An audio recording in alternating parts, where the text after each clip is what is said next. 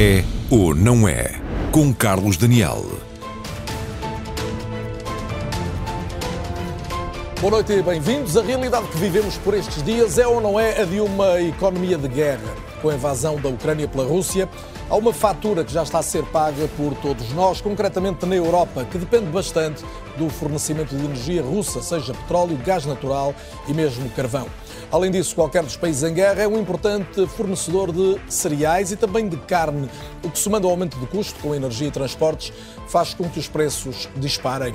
Ainda assim, hoje, os preços do petróleo e do gás baixaram nos mercados internacionais e há quem relacione isso com o facto de este ser um dia em que a principal notícia da guerra é de um plano de paz, ainda que não passe, nesta altura, de um rascunho apenas. Mesmo assim, sempre que se puder falar de paz num contexto de guerra, essa será sempre uma notícia favorável também para a economia. Para discutir a economia em tempo de guerra estão neste debate Nuno Ribeiro da Silva, o presidente da Endesa, importante empresa do setor energético, Susana Peralta, professora universitária da Nova SBE e comentadora RTP, também Helena Garrido, jornalista e comentadora RTP, Eduardo Oliveira e Souza, o presidente da Confederação dos Agricultores de Portugal, e à distância, mas em permanência, também Gonçalo Lobo Xavier, que é o presidente da Associação Portuguesa de Empresas de Distribuição, e Luís Sequeira, presidente da Associação Portuguesa das Indústrias de Cerâmica e Cristalaria, indústrias que já estão a sofrer bastante com esta crise.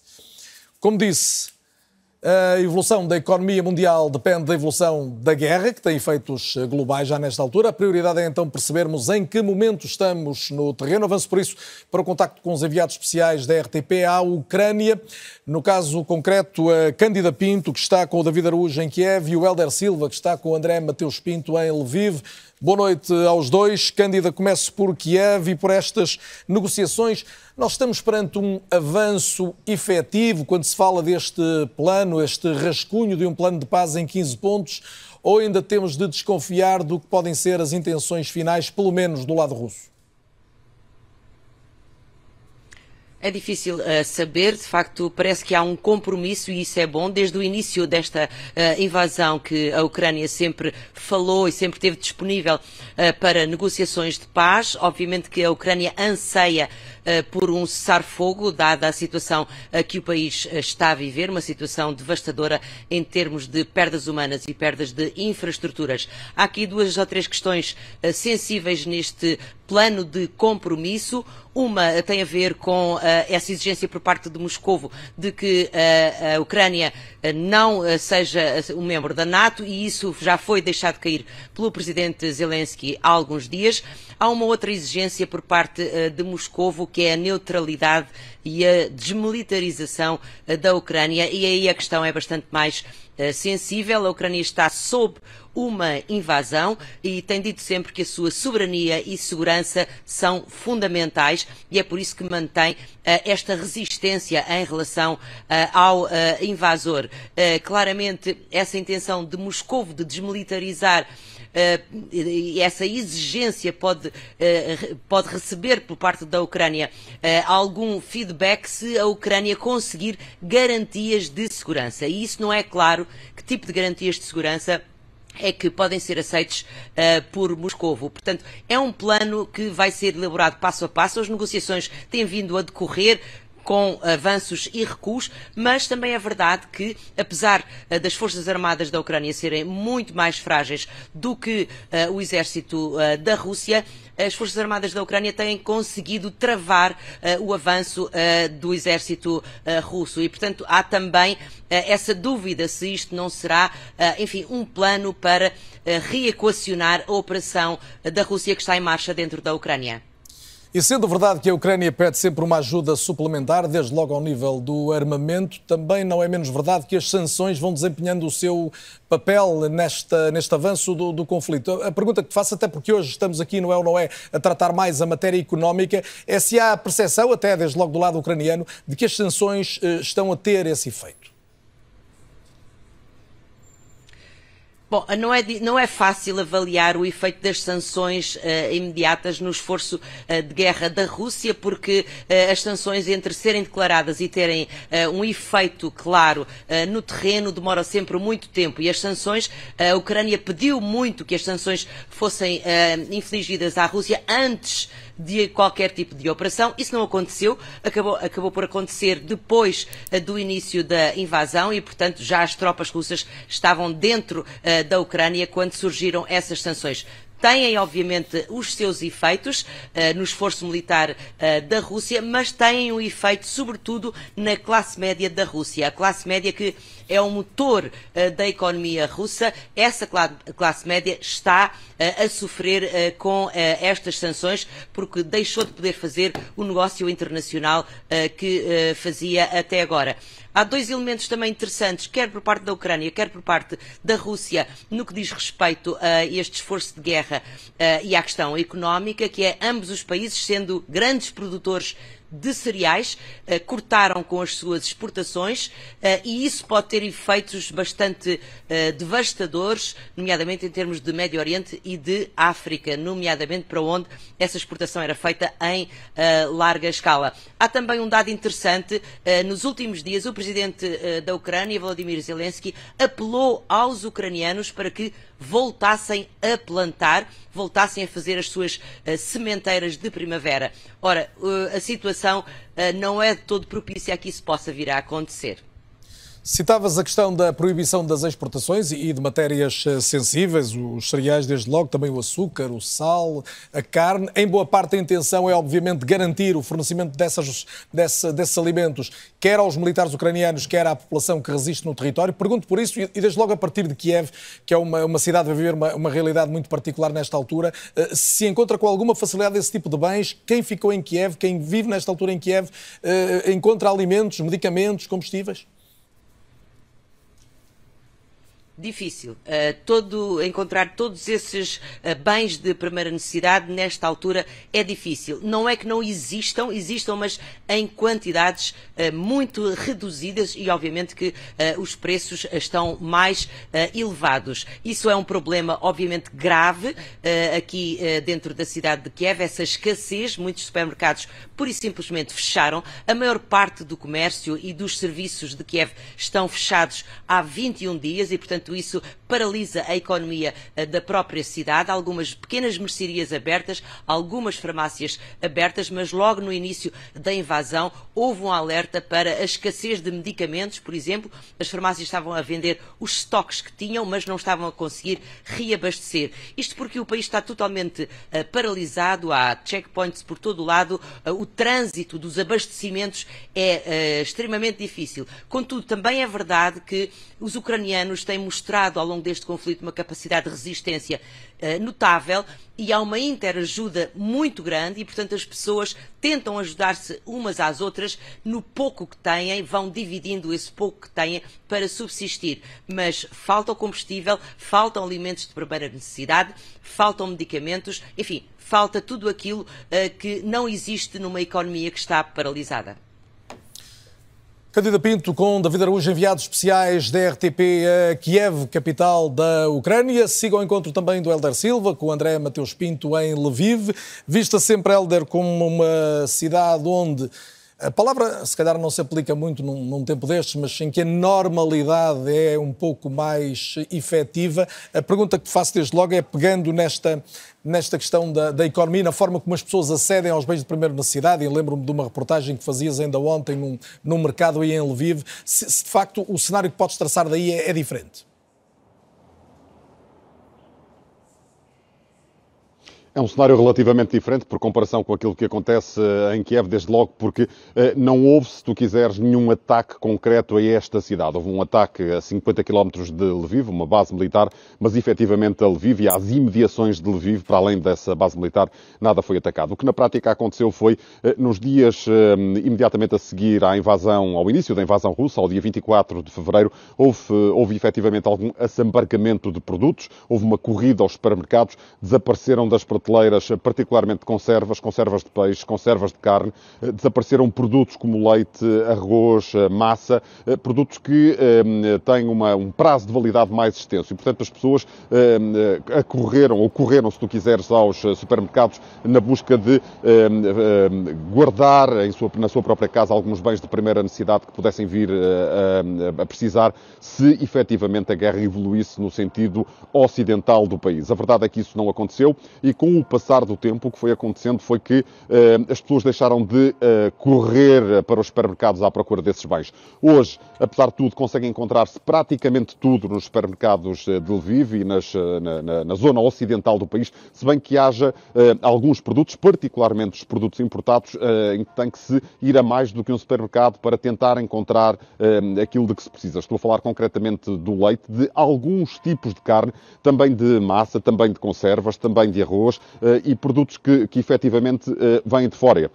De fora. Como dizias e bem, eh, a Ucrânia fechou as fronteiras à exportação de alguns tipos de produtos, particularmente dos cereais, e sabe-se que a Ucrânia é tida como o celeiro da Europa, sendo que vale a pena sublinhar um número que é substancial nesta altura e que vai, ter impacto não apenas na Ucrânia, mas também em todo o mundo, que tem a ver com o prejuízo já calculado que a guerra terá provocado a este país. Nesta altura, os danos de guerra uh, estimados pelo governo ucraniano uh, estão avaliados em 500 mil milhões de euros. Estamos a falar de muito, muito dinheiro um, e estamos a falar necessariamente de uh, uma ajuda que terá que ser que será necessária vinda de, de, dos países do Ocidente. Deixa-me fazer um último sublinhado um, para a questão dos combustíveis. Um, o maior fornecedor de combustíveis à Ucrânia é a Bielorrússia, que não é um participante ativo nesta guerra, mas é, se quiseres, alguém que eh, participa de uma forma indireta porque abriu as suas fronteiras à invasão russa. Ora, nesta altura, uh, a Bielorrússia Bielorrússia deixou de fornecer eh, petróleo e combustíveis eh, à Ucrânia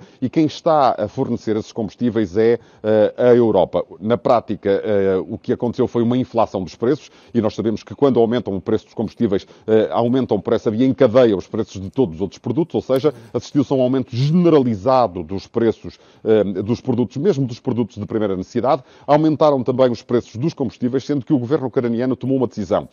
O imposto sobre os produtos petrolíferos na Ucrânia era de 20%, o governo decidiu baixá-lo para 7%. E esse é um dado relevante, até porque há outros países que ou fazem o mesmo, como a Polónia, ou pretendem fazer, como é o caso de Espanha e de Portugal. Helder Silva, com André Mateus Pinto, agradeço a vossa leitura e a disponibilidade para estarem a esta hora já tardia, depois de mais um longo dia de trabalho, em direto eh, connosco. Helder Silva, André Mateus Pinto, como antes, a Cândida Pinto com o David Araújo em Kiev. Boa noite aos quatro e continuação do excelente trabalho, e vale a pena sublinhar o excelente que têm feito ao longo de todo este tempo e numa situação, uma circunstância bem difícil. No mundo globalizado, a economia funciona como uma imensa fábrica, se nos permitem a imagem, onde cada país pode ser visto como um elemento numa linha de montagem. Essa linha une as matérias-primas à indústria, os produtos fabricados aos consumidores. Uma calamidade como uma guerra interfere nessa cadeia e desequilibra as dinâmicas entre a oferta e a procura. Vale a pena um olhar de perspectiva para a realidade ao dia de hoje e conto para isso no nosso Raio X desta noite com a ajuda da Helena Garrido.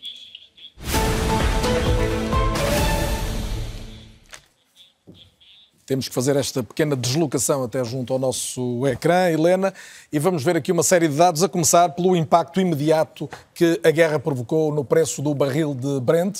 Temos aqui um quadro que já temos visto algumas vezes, ou parecido, e que mostra como de março de 2021 a 28 de fevereiro deste ano, ou seja, no espaço de um ano, rigorosamente, há aqui um disparar do preço. Este é um pico diário, sendo que em algumas horas de alguns dias o barril de Brent chegou a estar até muito perto dos 140 dólares. Vamos ver a seguir também uma evolução idêntica ao nível do gás natural, idêntica, mas eh, com um crescimento ainda mais exponencial, quase quatro vezes mais o preço do gás natural. E aqui estamos a comparar preços de, de março de, de megawatts por hora com dezembro, final do ano de 2021, portanto, neste caso, quase quatro vezes mais em três meses apenas. Uh, o que te pergunto, Helena, é se temos aqui já uma crise de abastecimento ou apenas uma desadequação em função da, da procura que se diversificou? Bom, basicamente, quase desapareceram 7 a 8 milhões de barris por dia que a Rússia oferecia. Não desapareceu propriamente, porque a Rússia continua a fornecer uh, petróleo, mas o medo uh, que desapareça provocou isso.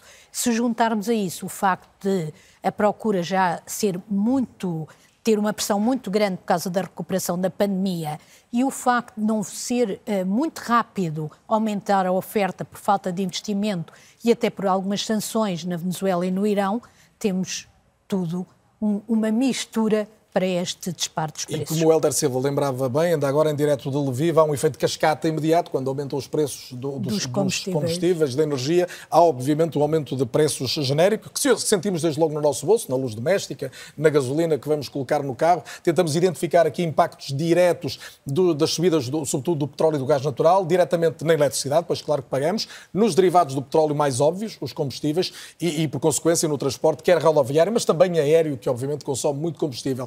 Vejamos também impactos indiretos, neste caso, nos produtos agrícolas, quer nos frescos, quer nos processados, também nos produtos eh, industriais e ainda no transporte de mercadorias, como se sabe também, é um setor que se tem queixado bastante da realidade que está a viver. E vale a pena perceber também que os derivados do petróleo não se ficam pelos combustíveis, ou seja, eh, os derivados do petróleo, o Brent acaba por uh, ser parte do fabrico de cerca de 6 mil produtos. E é isto que vamos identificar agora aqui, produtos como roupa, sapatos, sapatos pasta dos dentes, estão aqui cápsulas de medicamentos, perfumes e desodorizantes, os pneus.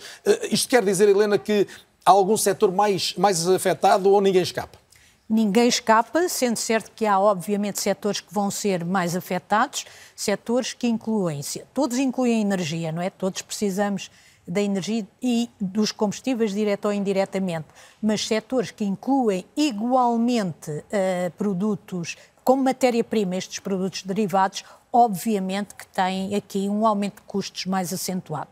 Além da questão energética, energética preocupa-nos necessariamente a possível horizonte de uma crise alimentar e há setores da alimentação que, sobretudo pela diminuição da exportação de cereais a partir também da Rússia e da Ucrânia, sentem este impacto direto ao nível do aumento dos preços que foi imediato do trigo e do milho, e, e, estamos aqui ao nível de aumentos de 40% e 30%, e também sublinho o que está na nota uh, mais uh, em rodapé, quase em baixo, mas, mas, significativo, tem a ver com a agricultura, com, a pecuária, que é o aumento também das rações para os animais que, está bastante, que estão bastante mais caras. O, o, impacto indireto também se sente ao nível do pão, um produto obviamente da primeira necessidade, dos óleos alimentares, têm sido muito falados uh, desde logo pelos problemas relacionados com o óleo de girassol e também com a carne, como já dissemos, estamos a falar de novo de dois países uh, que são grandes exportadores de cereais e carne, e isto significa, eu diria que, uh, e ainda vemos também aqui os impactos indiretos na energia, nos combustíveis, nos fertilizantes, vamos falar seguramente deles também mais à frente. Uh,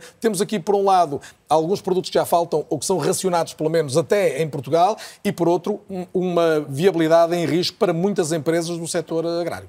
Sim, no caso concreto, nós estamos a viver basicamente um choque alimentar além do choque energético, junta-se um choque alimentar. E este choque alimentar eh, abrange quer o setor da indústria transformadora de alimentos, a agroindústria, digamos assim, e de uma forma bastante brutal o setor da agricultura, que além da energia, dos combustíveis, tem também uma subida muito acentuada do preço dos fertilizantes e os fertilizantes são fundamentais e é perceber essa importância também já no quadro seguinte, que nos traça aqui, bem, já se falava tanto de inflação nos últimos meses, estávamos aqui sempre preocupados com o aumento dos por preços. Causa, por causa da pandemia, Por causa é? da pandemia, a sequência da pandemia, a verdade é que hoje com o aumento dos custos de energia, com os custos dos cereais que também estão mais raros e com a questão dos fertilizantes, temos aqui uma tempestade perfeita.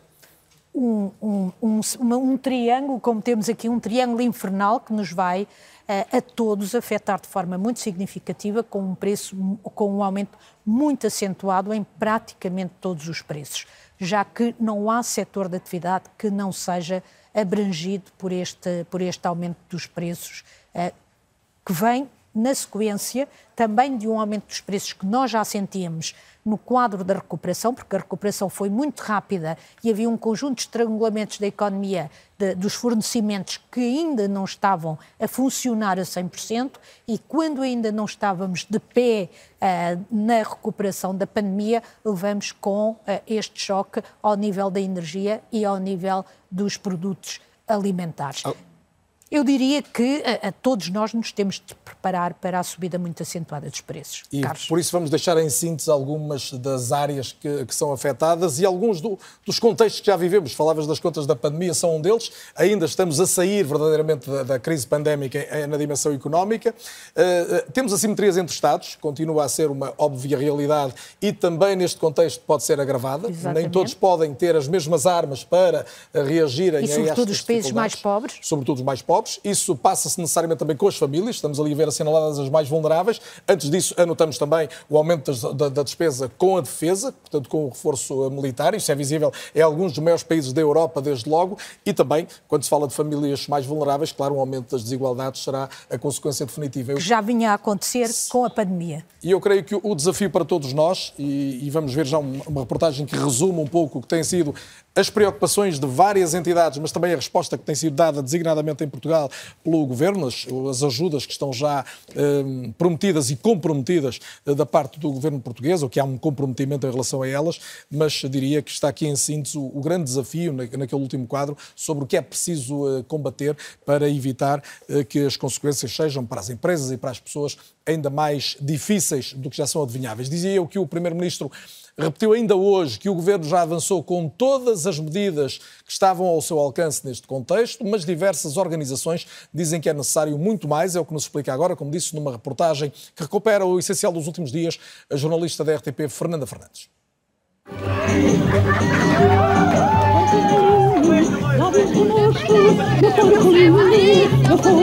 No no de ninho, no ar de agosto, quem faz filho, falo por o rosto, é milho rei, milho vermelho, de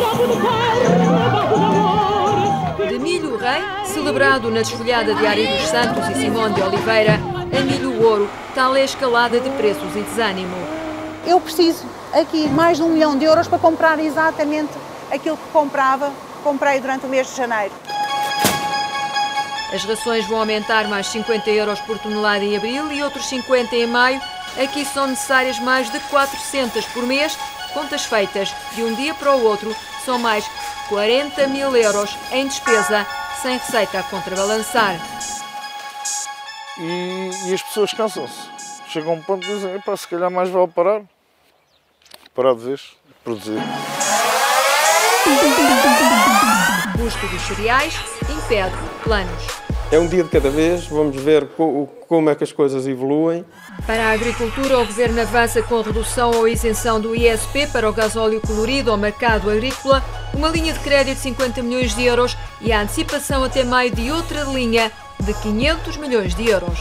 Falámos já das compras comuns, das matérias-primas, os fertilizantes, as rações para os animais. Não saem ao mar há 40 dias os pescadores de Castelo do Neiva por causa do inverno e obras no Porto e agora mais despesas até nas redes. Naturalmente, o desencadeamento desta guerra e da aplicação destas sanções vai ter como consequência necessária um aumento desses preços. Isso temos de ter todos noção disso. É o toque a reunir. Na paralisação parcial, os empresários de transportes mercadorias recusam impossíveis.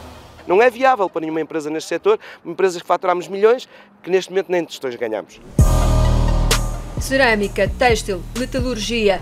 O governo avança com uma linha de apoio de 400 milhões de euros, apoios a fundo perdido, 30 cêntimos por litro de combustível para caminhões até 3 toneladas e meia e os TVDE e pagamento de prestações dos impostos. Vai ainda atuar sobre as margens de comercialização dos combustíveis. É fundamental o governo ter esta ferramenta, que eu quero acreditar que em maio, junho estará em cima da mesa, eh, mas que eu gostaria sinceramente que pudesse ser antes. E uma nova prestação social para 1 milhão e 400 mil pessoas já abrangidas pela tarifa social de eletricidade não há faltas, não vale a pena ir a correr aos supermercados, não vale a pena fazer como se fez na Covid, ir esgotar o papel higiênico ou agora o óleo de girassol. Garantias de estoque, mas quem paga? Temos a guerra, temos a pandemia, temos a seca, tudo isso afeta. Não há milagres e por isso nós vamos tentar encontrar soluções dentro de bandas estreitas. Bruxelas está a estudar compras conjuntas, redução do IVA nos combustíveis, a intervenção no mercado de energia. Será suficiente? Não nos iludimos quanto aos tempos muito difíceis que aí estão ou que aí vêm. E poucos duvidam, prova dos nove é ir ao mercado. Os preços já estão a subir. Então ao debate. Susana Peralta, bem-vinda mais uma vez ao É ou Não É. Um, não há milagres, dizia o ministro Pedro Nuno Santos nesta, nesta peça, e o Presidente da República dizia: sabemos que vêm tempos difíceis, não sabemos é quais, não é? Uh, sim, olá, boa noite, Carlos, e boa noite a, a todos aqui presentes. Pois, uh, é óbvio que num, num, contexto de guerra, o que está a acontecer é que há uma limitação da produção, não é? Há uma limitação da produção, é uma limitação das trocas, portanto, uma parte dessa limitação foi imposta por razões políticas com a Rússia, como forma de pressionar o regime uh, do, do, enfim, do Putin e da sua clique de, de oligarcas corruptos e criminosos. Um, e, portanto, há uma parte dessas, dessa, dessa restrição ao comércio que é politicamente imposta e depois há uma parte da das restrições que têm que ver, uh, por exemplo, na Ucrânia, com aquilo que, que, aliás, apareceu na peça, não é? Que era o Presidente a dizer aos seus agricultores vão para os campos, vão, vão, vão semear os...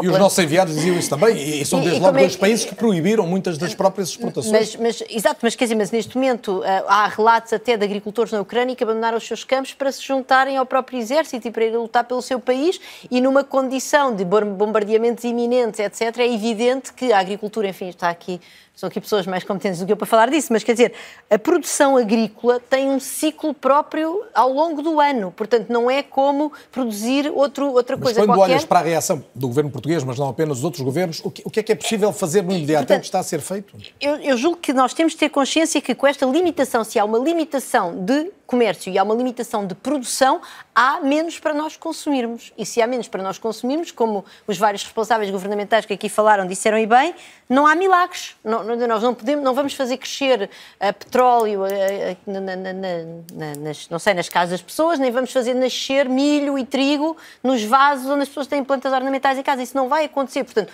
estamos num problema de limitação da oferta. O que é que nós podemos fazer? Podemos tentar uh, alisar o problema, por exemplo, ou seja, vai ter que haver uma diminuição do consumo, necessariamente, uma vez que estamos a produzir menos. Essa diminuição do consumo deve ser feita da maneira que dói o menos possível, que é fazer com que as pessoas que têm mais dificuldades não diminuam muito, aquelas pessoas que vivem mais perto do seu limite, não é? As pessoas mais pobres, as famílias mais carenciadas, como parecia ali na vossa, na vossos slides com a, com a Helena, uh, e fazer com que famílias como a minha consumam menos porque não, o que não vai haver é para todos continuarmos a consumir ao mesmo nível. E, portanto, desse ponto de vista, eu acho que, enfim, o, o, se as medidas do governo só não são suficientes e só as próximas semanas e meses é que dirão. Já vamos é? falar mais, Pronto. pelo menos, de algumas Agora, delas, eu julgo que a mensagem, a mensagem não muito otimista, por outro lado, também de calma, como disse o, o Ministro uh, da Economia, não vão correr aos supermercados porque há comida que chegue, não é? Não vão assabarcar porque isso só pode piorar o problema, mas a mensagem não muito otimista é a mensagem responsável neste momento. Não podemos ter falsas expectativas. Nuno Ribeiro da Silva, bem-vindo também. Uh, já o disse há pouco, presidente da Endesa.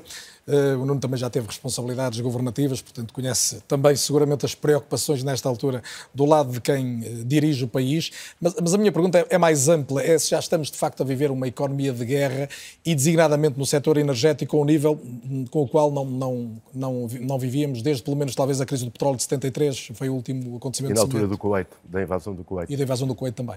Bom, há guerras e guerras, ou seja, guerras mais generalizadas ou guerras mais confinadas. Uh, esta toca uh, um, país, a Rússia, que é, digamos, quase um banco mundial da energia. Não é só o petróleo, é o gás e é o carvão. Além de que a Europa adormeceu, como eu tenho dito, meteu a raposa na capoeira uh, e uh, acomodou-se a uma dependência enorme, seja do petróleo, seja do gás em particular e mesmo do carvão. Mas fê-lo por, por, por incúria, por inépcia ou porque se convenceu que era assim que mantinha a Rússia numa esfera de influência e mais. Uh, pelas duas razões. Pelas duas razões, Carlos. A política energética tem que contar e dar atenção a três pilares em simultâneo. A questão da segurança do abastecimento, a questão da interface energia-ambiente claro. e à questão dos preços, obviamente. O que acontece é que uh, os decisores de política energética muitas vezes apaixonam-se por um dos pilares e esquecem os outros dois. O que aconteceu nas últimas décadas foi que a questão energia-ambiente, e com razão, ganhou foco de primeira prioridade. O problema é quando se torna primeira, segunda, terceira, quarta, quinta e sexta. Uh, a questão dos preços é sempre uma preocupação embora os Estados uh, ganhem bem com, com, com, com, os preços elevados da energia, com o consumo da energia, e de facto a segurança energética foi esquecida. A segurança ao nível do abastecimento. Ao nível do abastecimento e ao nível de não estarmos tão expostos uh, às fontes de abastecimento da Europa que, uh, infelizmente, a maior parte provêm de geografias muito instáveis e algumas mesmo eh, digamos, eh, agressivas para com a Europa. Veja-se. Não eh, deixa de ser irónico. A Europa, os, alguns, vamos colocar entre aspas, inimigos do Ocidente são verdadeiramente aqueles que garantem a energia. Exatamente. E também a Europa garante uma fonte de rendimento importante. o ano passado, a fatura que os países europeus pagaram à Rússia pelo petróleo e gás foi de 100 bi e não foi o ano em que pagou mais. Portanto, o problema uh, é que também não podem deixar de pagar. Sim, porque também não desenvolveram em tempo políticas que mitigassem a independência energética da Europa. Não quer dizer que seja completamente independente. Nenhum país, praticamente, à exceção, enfim, da, da, da, da Arábia Saudita e de pouco mais, Uh, embora tenham que comprar outras coisas. Os Estados Unidos são atualmente o maior produtor mundial de petróleo e de gás. E, de gás. e na realidade, feito o balanço energético, são autossuficientes. Que não quer dizer que não troquem petróleo com os venezuelanos e uh, depois exportem refinados para a Venezuela uh, e alguns tipos de petróleo são mais adequados, uma coisa que se falava ali, uh, para, por exemplo, matérias-primas, para a petroquímica. Esse é um ponto importante, é que dos 100 milhões de barris de petróleo que são produzidos por dia, cerca de 20 e alguns por cento não é para combustíveis, para, para queimar, digamos. É para os outros, é para 6 mil produtos de que falávamos. Agora, nós de facto acomodamos e adormecemos. Uh... Eu, eu, eu, já vou querer perceber, e, do seu ponto de vista, o, o, que é que podemos fazer agora, mas Exato. nesse plano em que estava a raciocinar, nós adormecemos. O que é que devíamos ter feito diferente? Não devíamos, por exemplo, ter deixado que uh, um único fornecedor fosse tão marcante não ficarmos, é uma estratégia comercial de qualquer, em qualquer negócio, não, não, não estarmos dependentes apenas de um cliente, digamos. Uh, o, repara o que é que aconteceu. Por exemplo, uh, a maior parte dos países europeus, uh, nomeadamente a Alemanha, a França também, etc., confiaram em reforçar crescentemente as ligações por tubo para receber gás da Rússia e suspenderam a construção de chamados terminais de regasificação, ou seja, unidades que podem receber gás vindo de barco de qualquer geografia uh, e ficaram com uma ligação, é como o bebê, de cordão umbilical à Rússia. Quando o Drão Barroso fazia quase um meia-culpa há pouco tempo, e ele foi presidente da Comissão Europeia, Exatamente. a dizer que se calhar menosprezamos eh, Exatamente. o risco Putin, era isso. Exatamente. E, e, e, que, era, e que era antecipável uh, em, em, muitos papéis e em muitos... Enfim, não, não, não tenho tempo e não, não, quero, não, quero, não quero abusar, mas quando é assinado em 2011 uh, uh, o contrato para o gasoduto do Báltico, que hoje tem afundados, literalmente afundados, 11 bilhões de, de, de euros. Uh, no discurso da assinatura, o presidente da Gazprom começa muito bem a dizer isto a Gazprom é uma empresa que não mete política, é puramente uh, business, negócio. puramente comercial. Uh, no entanto, aquilo foi-lhe fugindo do pé para o chinelo e remata a dizer assim, e os líderes das empresas energéticas europeias estão aqui à volta, que têm desconfiança sobre a fiabilidade da Rússia, é melhor que percam essa desconfiança, porque senão ficam sem gás. Portanto, quer dizer, sempre isto esteve presente. Mas não é só fornecer o gás, é que os tubos, os depósitos, vou dar um número muito interessante, uh, os depósitos de armazenamento de gás, nomeadamente na Europa, muitos deles são da Gazprom.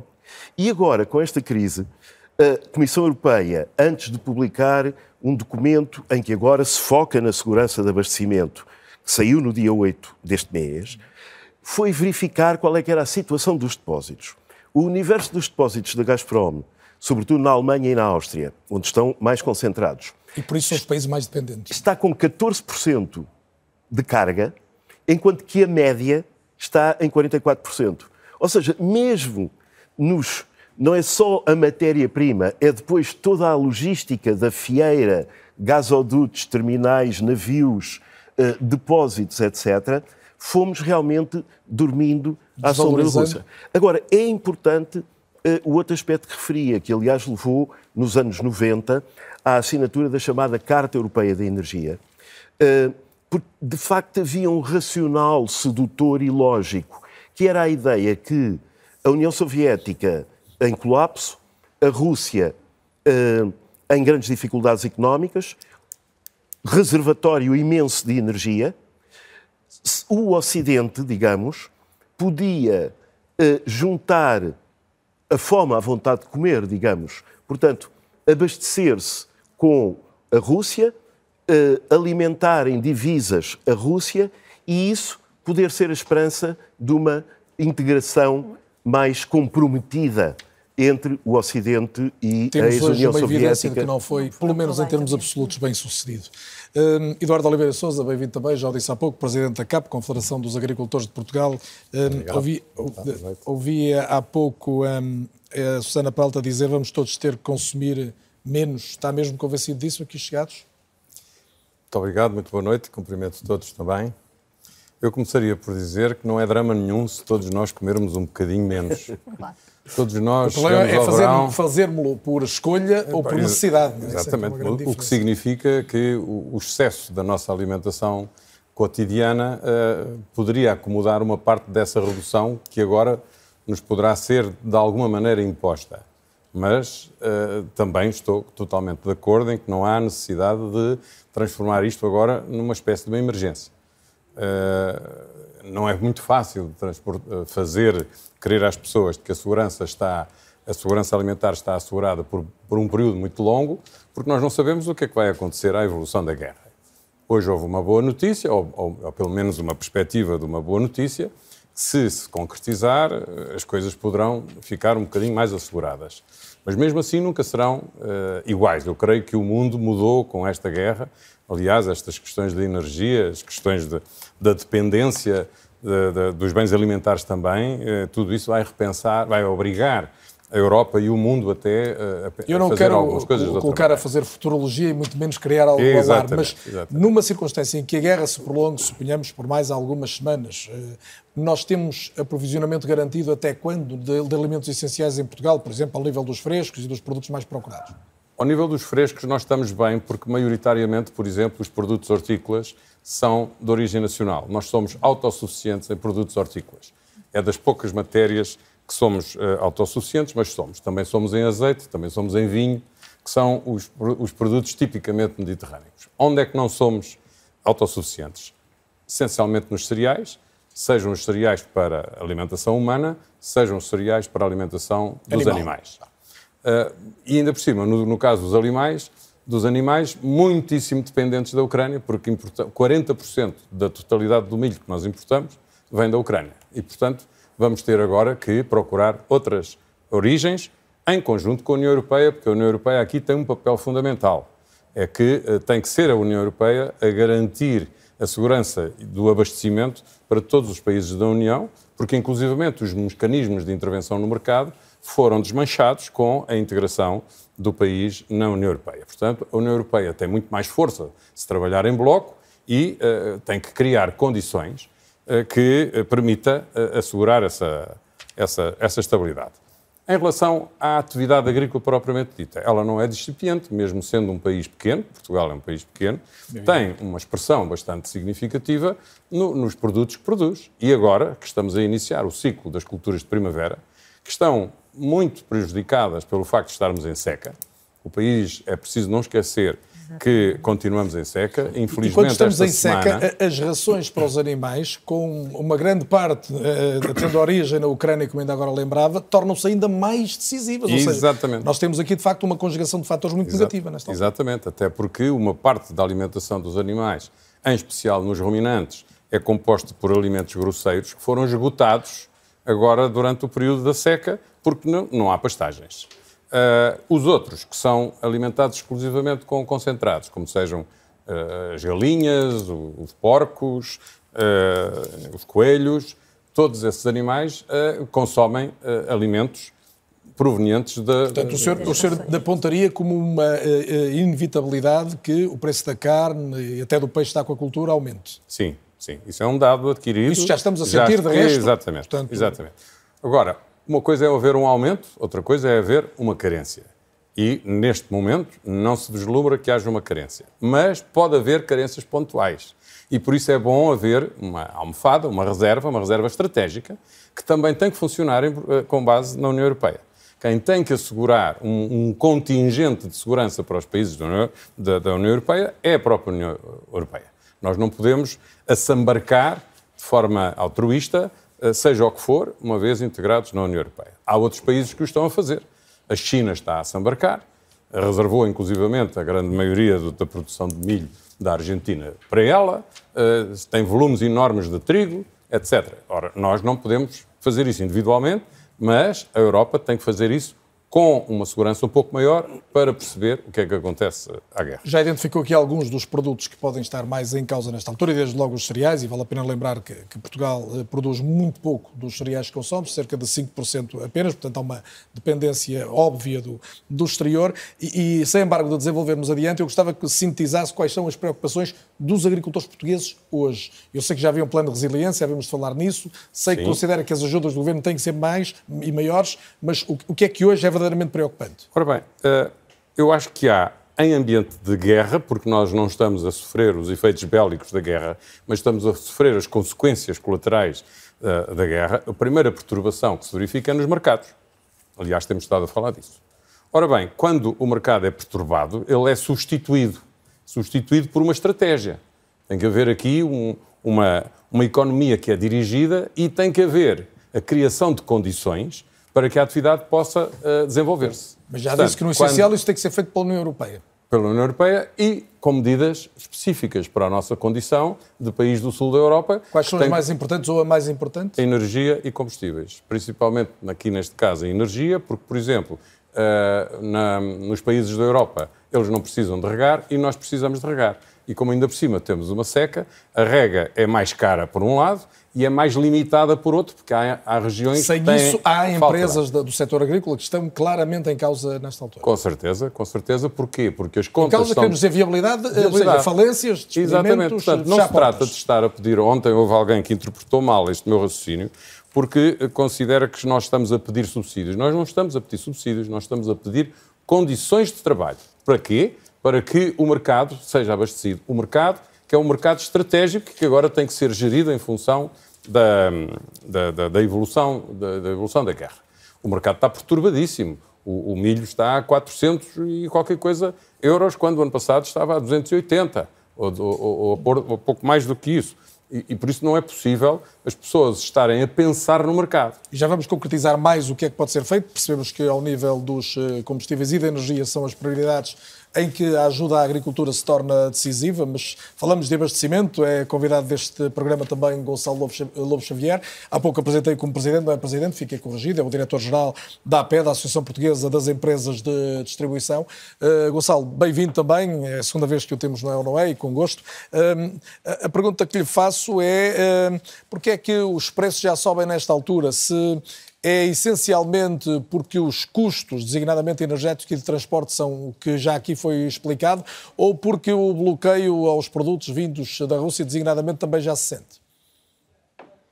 Oh, Carlos, boa noite, muito obrigado pela, pela oportunidade. Não, eu depois deste raio-x eh, tão bem feito por todos os intervenientes até agora, eu acho que eh, já está praticamente respondido o porquê eh, de haver neste momento esta pressão dos preços em, em- numa generalidade muito grande de produtos. Devo dizer que eh, nós já estávamos a sentir eh, nos, nos produtos que estávamos a apresentar eh, nos, nossos, nos nossos associados, já estávamos a sentir um crescimento de preços eh, já há bastantes meses. Eu diria que nos últimos 4, 5 meses, eh, eh, co- combinado entre inflação, crescimento da inflação, que em janeiro e fevereiro já, já atingiu os 5%, e o crescimento generalizado do custo das matérias-primas e do custo da energia e dos, dos combustíveis fósseis, já estavam a ser eh, eh, transmitidos para o preço final eh, que nós apresentamos em prateleira. E, portanto, é, é evidente que a partir do dia 24 de fevereiro temos aqui uma pressão adicional em, todo, em todo o setor e que começa, como foi explicado muito bem pelo Eduardo Oliveira Souza, começa na produção agrícola, continua na indústria e nos produtos, na, na, na, na indústria dos produtos, da, da, da, produção alimentar e ainda está nos transportes, que eu julgo que ainda não falámos de uma forma muito clara. Já, já lhe vou perguntar sobre os transportes e até sobre o peso que eles têm, mas, mas, a pergunta seguramente que as pessoas se colocam em casa quando têm um representante do setor da distribuição, e estamos a falar de um setor obviamente decisivo, e o, e o Gonçalo representa no fundo algumas das maiores empresas do país e que estão de novo debaixo de, de muita pressão, como já estiveram de resto também no, no, tempo da pandemia, há duas perguntas essenciais. É até, até que ponto é que vamos pagar muito mais caro, sobretudo alguns produtos, a carne, o peixe, o pão, e até que ponto é que temos esses produtos disponíveis? Bom, é, é, é, ainda bem que fala nisso, Carlos, porque é, é, preciso ter alguma serenidade quando se fala de escassez de produtos. E, aliás, quando nós vemos o que se está a passar nas geografias onde está a guerra, é, até, até sentimos algum embaraço, porque nós não estamos a passar nada de que se pareça do ponto de vista da cadeia de distribuição. Não, não temos, neste momento, qualquer previsão uh, de uh, haver ruptura de produtos. Eu lembro, enfim, é, é preciso eh, relembrar, embora, embora não se possa comparar, que nós tivemos 25 meses em pandemia e felizmente não há um português que, se possa, que possa dizer que lhe faltou um produto essencial em casa. Faltou momentaneamente. Portanto, porquê? Porque toda a cadeia de distribuição eh, esteve eh, bastante oleada, quer a produção, quer o transporte, quer a indústria e quer nós, no, enquanto, enquanto retalhistas, Mas para apresentar os, os, os fatores imponderáveis serão maiores agora ainda?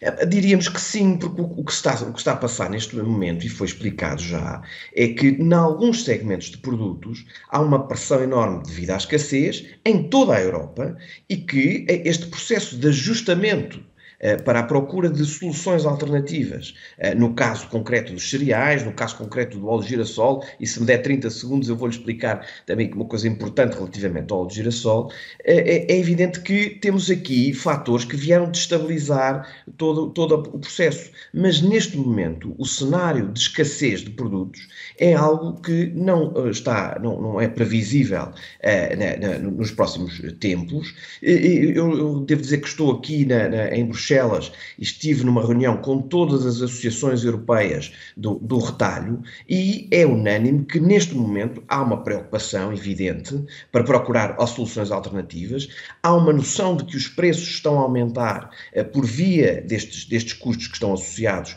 e que vêm logo, desde logo do início da cadeia, da produção, passando pela indústria, mas não há ainda um cenário de escassez. O que me leva também a dizer o seguinte. E consegue dizer e, até quando é que isso isso não se coloca no, no contexto atual ou não é possível?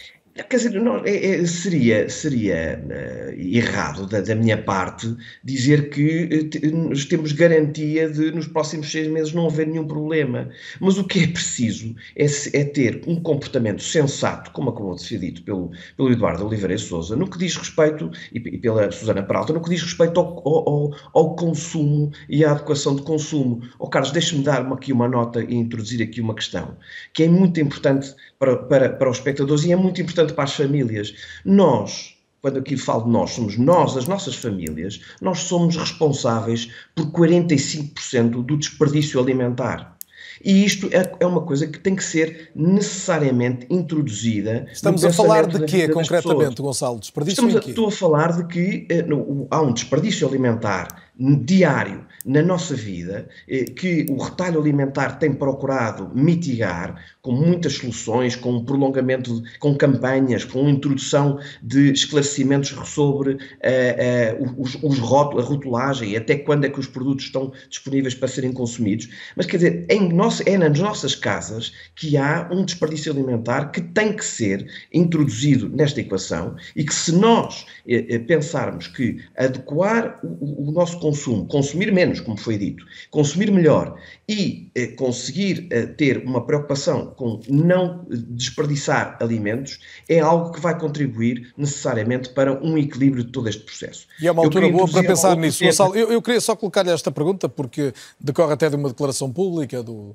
do Presidente do Grupo, Jerónimo Martins, a semana passada, e portanto é, é do setor. Até que ponto é que ainda há margem para, para se esmagarem, vou repetir a palavra, mas, mas aqui dá jeito, eh, para esmagarem as margens de lucro, eh, as empresas de distribuição e conseguir evitar que o crescimento dos preços seja tão exponencial como ameaça ser e como em alguns casos já é? Bom, oh Carlos, eu vou aproveitar para fazer um esclarecimento.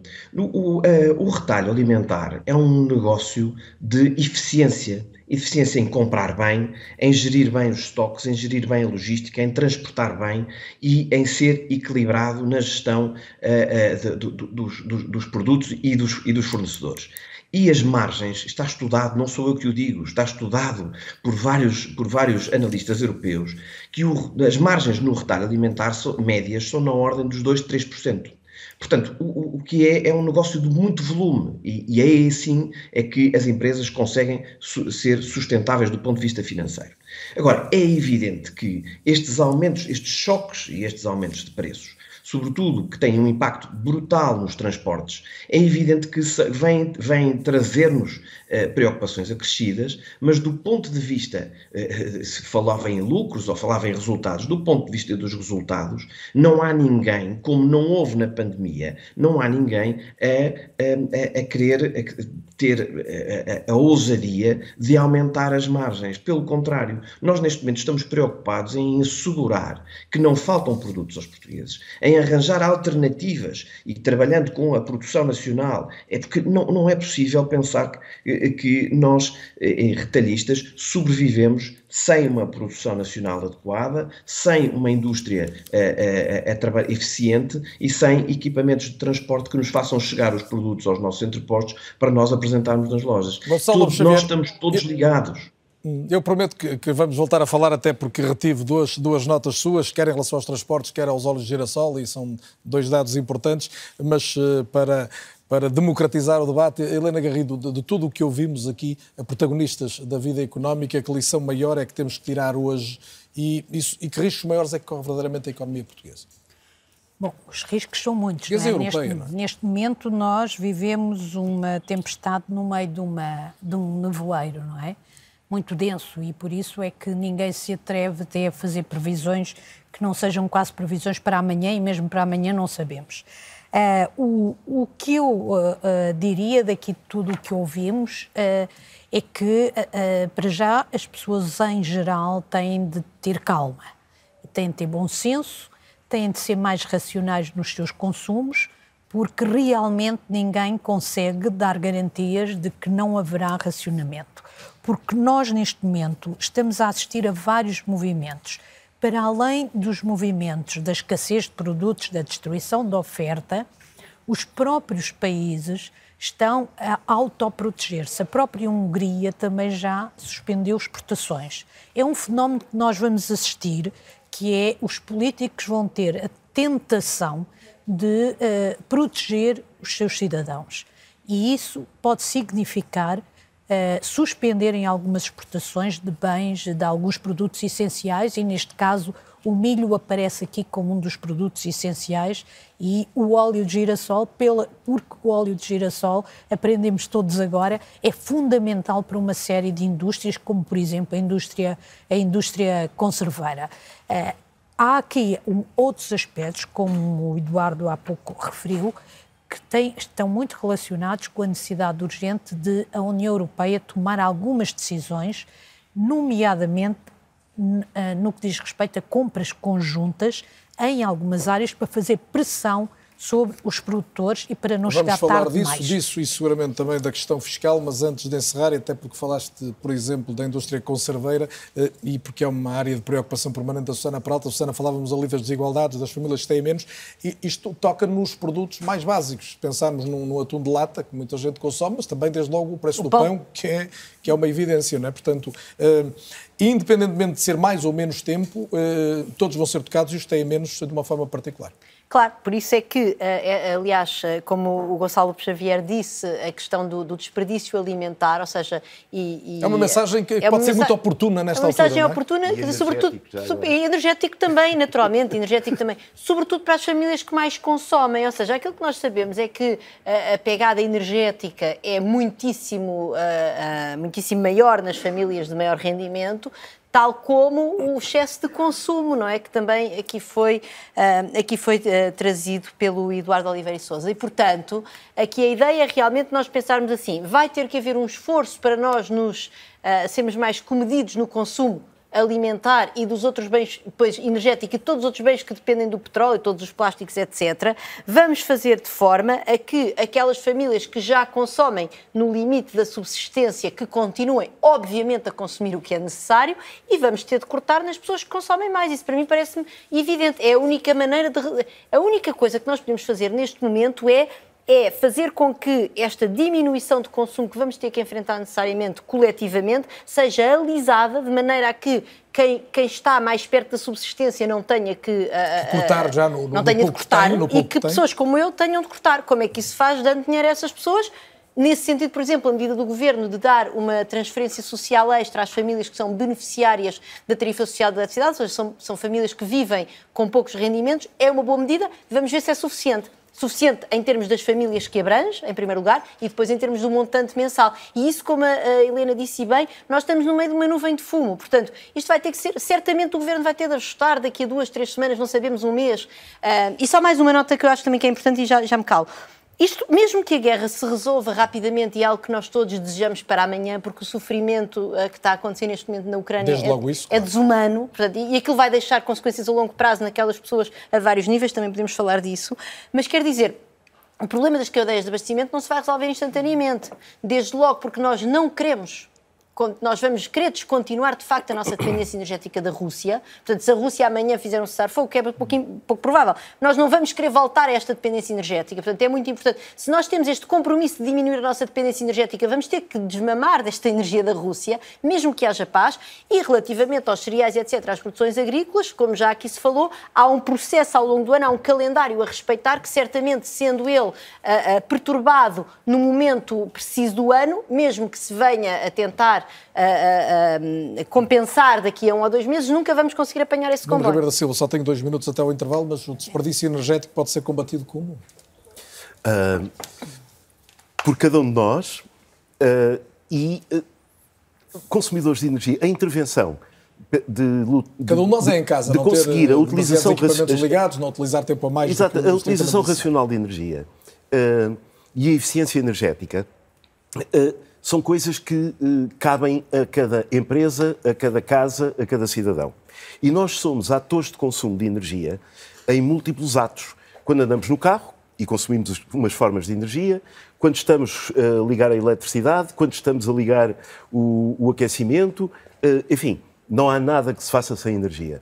E o que acontece é que há um potencial de conservação no imediato de um desperdício eh, do clássico eh, interruptor ou do clássico sobreaquecimento das casas, até a intervenções mais estruturadas, mas que são fundamentais, que é eh, intervir, por exemplo, na péssima qualidade de comportamento eh, térmico das nossas Das casas claro. e dos nossos escritórios. Uma solução a longo prazo, não é? Exatamente, isso é uma é- são, são intervenções a médio e longo prazo.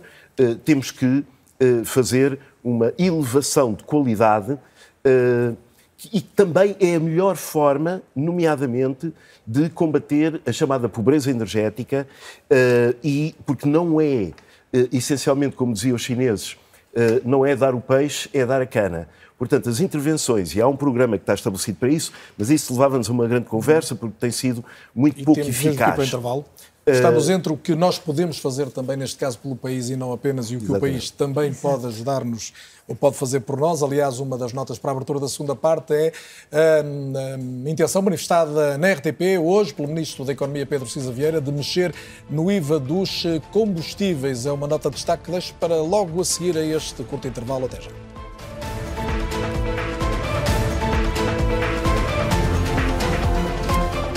Boa noite e bem-vindos de novo. Este é ou não é já um tempo de economia de guerra? É a pergunta que colocamos esta noite. Avanço para a segunda parte do grande debate da RTP com a declaração do Ministro da Economia, que acredita que a União Europeia vai autorizar a descida temporária do IVA sobre os combustíveis. Pedro Cisa Vieira veio à grande entrevista da RTP dizer que a intenção do governo é descer o IVA, esse em concreto, para a taxa intermédia de 13%. Aquilo que pedimos foi, nesta situação extraordinária, ter a possibilidade de aplicar uma taxa reduzida. Que seria a de taxa IVA. intermédia dos 13%. A taxa intermédia. Vamos ver o que é que a Comissão Europeia decide nesta matéria. Isto A é- expectativa é que a Comissão Europeia autorize essa descida. Eu acho que alguma coisa vai ser, até porque alguns Porque há já Estados... Estados que baixaram o IVA sem... sem, sem sequer a da autorização Polónia. da, Comissão. É, Foi o caso da Polónia. Portanto, pa- parece-nos que isto é importante. Mas, Em- mas a intenção do Governo é baixar para 13%, para o valor Foi, da taxa era a intermédia. nossa ideia, isto significará um, um valor significativo em termos do preço final ao consumidor. Helena Garrido, o Governo já tinha decidido mexer no, no imposto sobre os produtos petrolíferos, mas quer mexer no IVA, porque aqui está de facto uma pedra de toque em relação ao preço final ao consumidor, como dizia agora o Ministro Cisa Vieira. Sim, eh, a descida do IVA, de acordo com as contas eh, do setor, a descida do IVA podia gerar uma, uma redução muito significativa do preço, do preço dos combustíveis, 15 cêntimos, 16 cêntimos, e isso já ah, tinha um impacto importante no bolso dos portugueses em geral. Estamos a falar dessa descida para a taxa intermédia de 13%. para a taxa intermédia, que é isso que está em cima da mesa e, e, eh, e por proposta do governo português, que se está a tentar que seja feito, que, que seja decidido ao nível da União Europeia, uma descida transitória eh, que seria ajustada também, subiria assim É que... previsível que a União Europeia avance com qualquer coisa, de facto, não só porque ainda agora ouvimos essa, essa convicção do Ministro, mas também porque alguns países unilateralmente, a Polónia, a Espanha, já disseram um, um avança o mesmo e outro avança, haja ou não luz verde. Sim, porque se, não, se a União Europeia não, eh, não for rápida a tomar decisões, aquilo a que vamos assistir a seguir, quando esta crise apertar muito nas pessoas, como vai apertar, é cada país começar, e isso é um risco também para a União Europeia. Até agora a União Europeia tem, tem, tem transmitido uma imagem, e não só imagem, uma realidade de união que se pode quebrar primeiro com alguns sinais de que se quer ir mais longe nas sanções, indo mais longe, nomeadamente nas sanções energéticas, mas ah, na energia, e isso pode provocar uma divisão, mas pode provocar também um desrespeito pelas regras europeias, porque os responsáveis políticos são responsáveis perante os seus cidadãos. E com um atraso nas decisões da União Europeia, obviamente que, vendo a sua economia com problemas, as famílias, as empresas vão ter uma tentação eu não sei se- enorme de se precipitarem e de tomarem eles Medidas unilateralmente. protecionistas e Não da, só da própria medidas. economia. A, a- a Polónia já tomou, não é? Eh, ou eu penso que foi a Polónia ou a Hungria, não tenho a certeza. Polónia, a Polónia, sim. Eh, é o, o, o que vai acontecer é que eh, não só medidas protecionistas, e por isso é que essas compras conjuntas que referia são tão importantes, para que não exista esta tentação e que se perceba que é vantajoso pertencer ao clube, ao clube Ou seja, europeu. a experiência que tivemos, por exemplo, na, na aquisição de vacinas da, da pandemia, sendo realidades completamente diferentes, é, um, é um bom exemplo. É um, é um bom exemplo. Exatamente. É um bom exemplo e o próprio Primeiro-Ministro tem, tem, tem, tem eh, propôs eh, decisões nesse sentido de se eh, fazerem compras conjuntas em alguns, eh, em alguns setores. Quando o e, Eduardo- e até porque a Comissão Europeia já tem experiência e pode já não cometer os erros que cometeu quando foi na primeira fase da compra de vacinas. Quando o Eduardo está a dizer que sim, que é esse o modelo, está a pensar concretamente em quê? Estou a pensar exatamente na questão. Em do- que em termos de produtos, em termos de, de- de setores no- em concreto? No caso agrícola, na criação de condições para que os agricultores possam avançar para o terreno, é exatamente garantir que há determinados bens que não podem ultrapassar determinados limites. No caso da- da- da- da- das vacinas, as vacinas foram compradas pela União Europeia, está constituído uma bolha, uma bolsa, uma almofada, onde essa dívida está, eh, enfim, colocada e há de ser paga num universo, num, num- período longo. Ora, num setor estratégico como é a agricultura, que faz parte do conceito de defesa nacional, conforme eu tentei já eh, explicar uma vez, Hum, para que a agricultura tenha condições para produzir, tem que haver a garantia de que os custos estão contidos. Se os custos ultrapassarem determinados valores, tem que haver, tem que haver essa tal almof- almofada que eh, Certo, para onde mas ele para seguir o seu raciocínio, mas no caso da- das O- vacinas da, da Covid, por exemplo, era negociar com algumas empresas. Neste Exatamente. caso vai ter que ser preciso negociar com alguns Estados. O que eu lhe pergunto, por exemplo, ao nível dos cereais, onde é que se vai buscar os- o, cereal, o cereal que a Rússia e a Ucrânia deixaram de, de exportar? não, não é que seja muito difícil. Eh, tem co- condições logística e de transporte eh, mais difíceis e mais caras. mais caras. Por exemplo, o milho pode vir do Brasil, pode vir dos Estados Unidos, tirando algumas barreiras que existem ao milho que vem dos Estados Unidos por questões dos organismos geneticamente modificados ou pelas barreiras associadas Mas àquela isso está crise tudo do Airbus. identificado. Quais está são? identificado. O Biden já levantou as restrições àquela crise do Airbus, portanto já se pode eh, trazer produtos de- de- dos Estados Unidos. Temos a, a própria Austrália, a África do Sul, portanto eh, os mercados existem. Mas se formos lá nós, com a nossa dimensão, nem conseguimos um barco, nem conseguimos o preço que seja conveniente. Se formos em bloco com a União Europeia, conseguimos uma coisa e conseguimos outra. Por isso foi importante a reunião promovida pelo Ministro do- da, da Agricultura da Alemanha, que reuniu o G7, os ministros do da, da Agricultura do G7, que são os países poderosos, para criar regras de mercado que eh, se encaixem nesta perturbação mundial. Sem nos perdermos em relação à questão dos combustíveis, qual é a sua perspectiva Não, a e, e- e para CAP? responder à questão da, da- da proposta do Ministro ou do anúncio do Ministro, Exatamente. eu devia dizer, dizer que Do IVA para os combustíveis, o IVA para os combustíveis para a agricultura não pode ser passado para a taxa média porque ele já lá está. Ou seja, O do gasóleo agrícola. Exatamente. Portanto, tem que ser para a mínima ou não ter, ou não ter IVA. Mas pode não ser suficiente, porque aquilo que aconteceu, assim como está a acontecer, ou que aconteceu com a, com a energia, que é ultrapassar o limiar, o limiar da rentabilidade da cultura, tem que ser chamada a tal força estratégica do setor para que, e o governo aí tem que intervir, novamente, outra vez, concertado com a União Europeia, para que, nessas condições, o excedente do custo desses bens sobre os quais não se pode fazer, sem eles não se pode fazer a agricultura, seja eh, suportado por essa estrutura de socorro. Estamos a falar concretamente também de energia e combustíveis. Energia é e combustíveis e, se calhar, fertilizantes. Eduardo Porque Oliveira fertilizantes, Sousa, o- só para concluir, há três elementos nos fertilizantes que são os mais importantes para a nutrição das plantas. E os três vêm daquela região.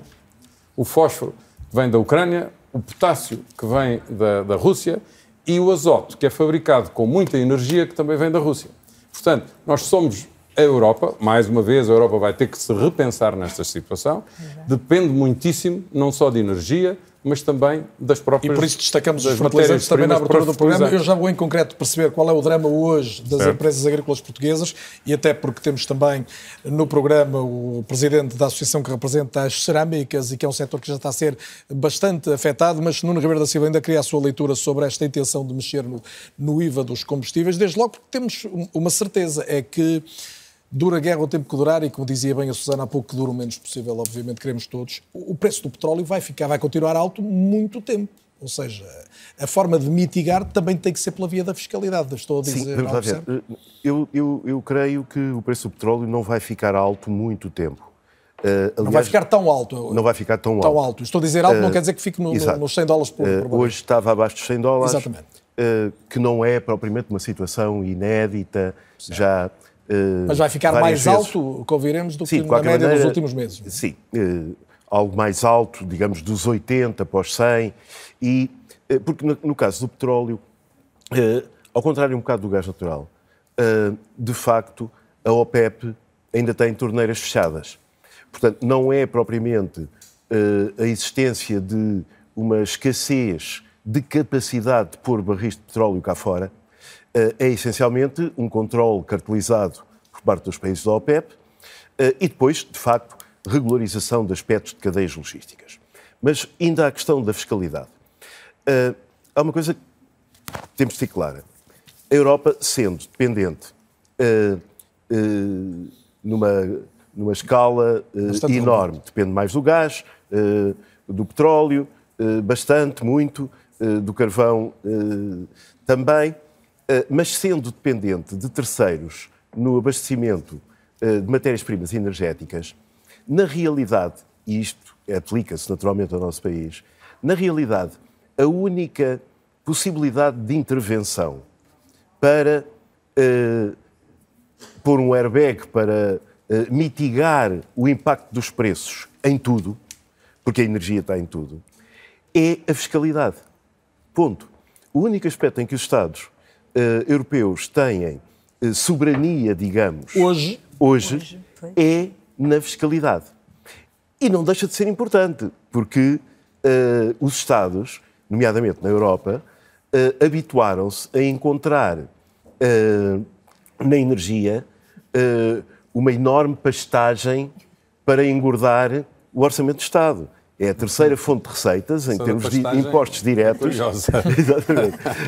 em termos de fontes de receita, uh, uh, depois de, do IVA e do IRS, são os impostos que incidem sobre os vários produtos energéticos, nomeadamente a eletricidade. E aí uh, há uma situação que, aliás, já vinha a ser falada, que é a seguinte. Nós estamos num processo de transição energética pela outra componente e o outro pilar, porque não podemos continuar a relacionar a energia com o ambiente como fizemos durante uh, este último século, nomeadamente. Uh, isso vai implicar investimentos monstruosos. Quando eu digo monstruosos, estamos a falar de trilhões. Porquê? Porque nós, na realidade, temos um desafio de mudar uma infraestrutura energética de Mundial. portos, de depósitos, de tubos, de linhas, uh, etc., que foi construída durante um século.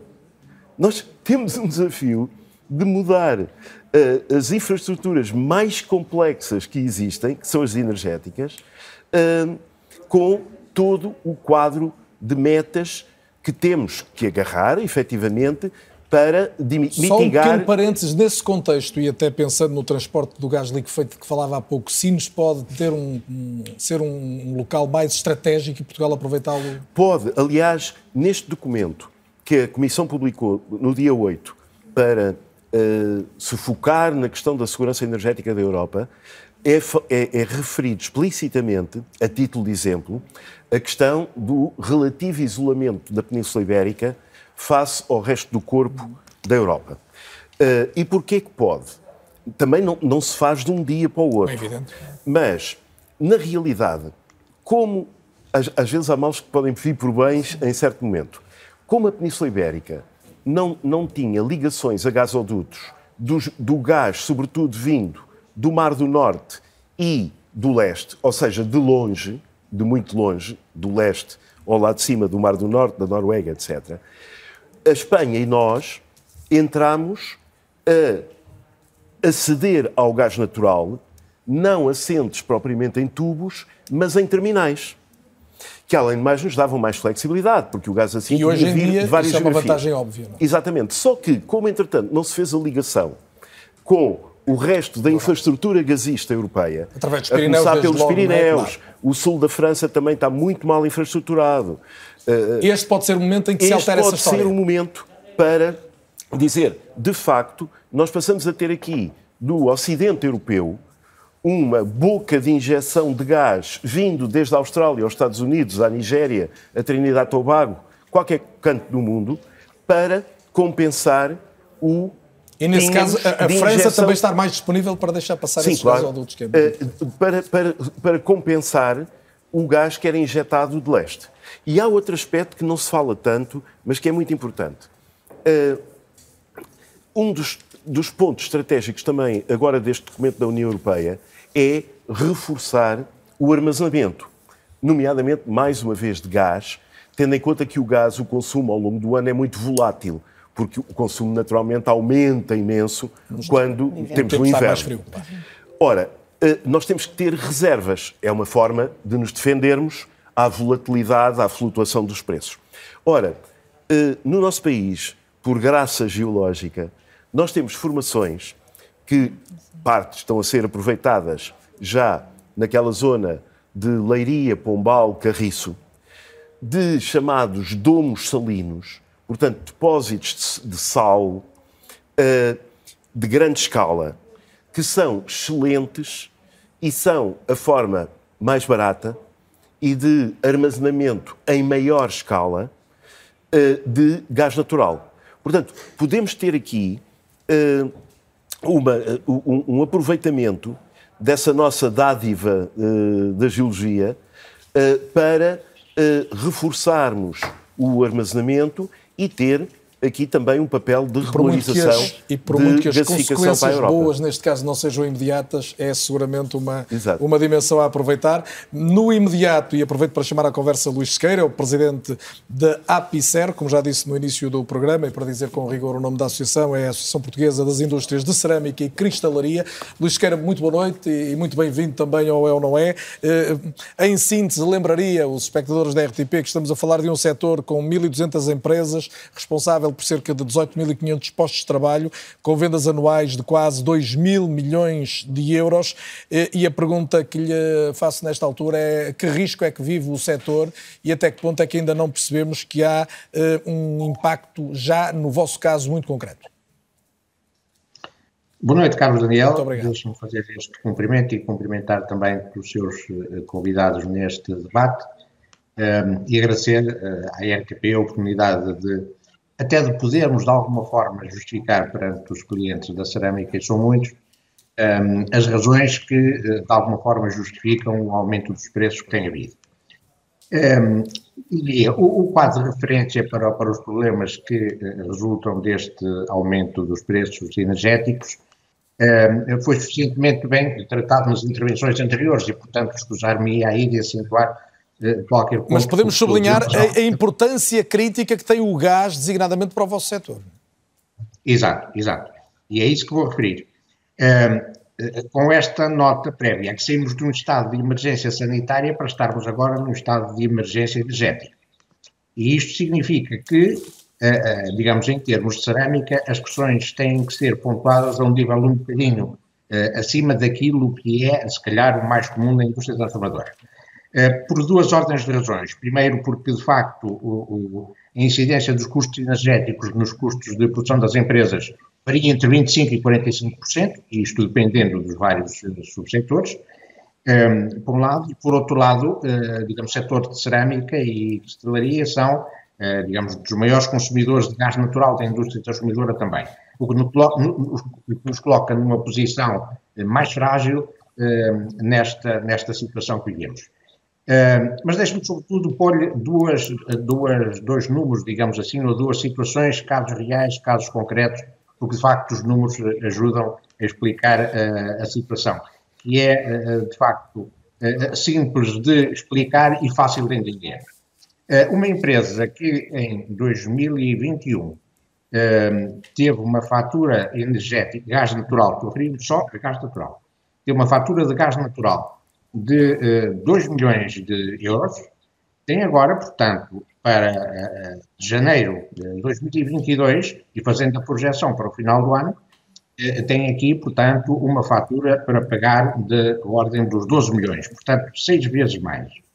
Uh, se quiser, num outro caso, uma empresa com 4 milhões de faturação, de 4 milhões de, de custos de gás natural, tem, nesta altura e para este ano, um acréscimo e, portanto, o aumento vai para 15 milhões de, de, euros. Isto, de facto, é relevante, é importante e diz bem do esforço de, de, que tem que ser feito, que está a ser feito, para que realmente as, as situações eh, possam ser contornadas e mantendo a vitalidade das empresas. Eh, fizemos um exercício e podemos fazer aqui esse exercício com todos, que é este. O, o setor tem o volume de faturação que referiu, eh, tem, portanto, 800, juntamente com a cristalaria, 900 milhões de, de euros, e o custo total do gás natural andará na casa dos 220 milhões de euros. Um, ora bom, se uh, fizermos aqui este exercício de uh, uh, aumentarmos cinco vezes o custo do gás natural, estaremos aqui perante um, uma incidência dos custos do, do ordem dos 1.100 milhões de euros. Mas se aumentarmos 7,5, Uh, ficamos com 1.650 milhões de euros. Ou seja, neste contexto, só o gás pode representar muito mais do que todos os custos até agora das empresas. É exatamente essa a conclusão a que, a que tem que chegar.